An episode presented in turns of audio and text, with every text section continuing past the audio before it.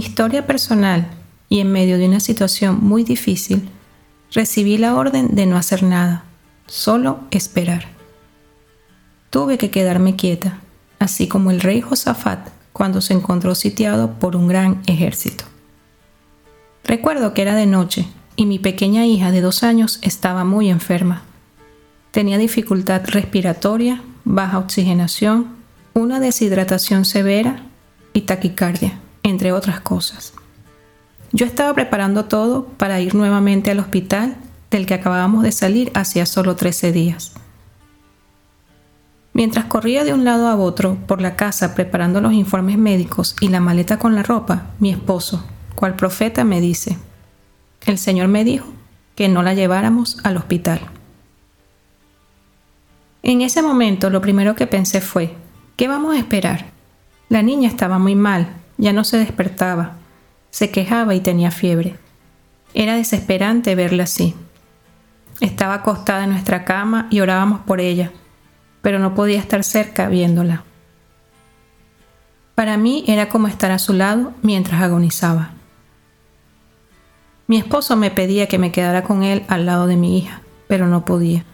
No tenía fuerzas para hacerlo. Prefería caminar de un lado para otro organizando los papeles, para no pensar en lo que estaba pasando hasta que le dije al Señor lo que no podía decirle a mi esposo. No quiero estar allí cuando ella muera. En ese momento Dios trajo a mi mente la siguiente porción de la palabra, en la que Agar dijo, no veré cuando el muchacho muera. Pero luego dice que el ángel de Dios llamó a Agar desde el cielo y le dijo, ¿qué tienes, Agar? No temas, porque Dios ha oído la voz del muchacho en donde está. Levántate Alza al muchacho y sosténlo con tu mano, porque yo haré de él una gran nación. Génesis 21, 16 al 18. No pude evitar llorar después de leer esto.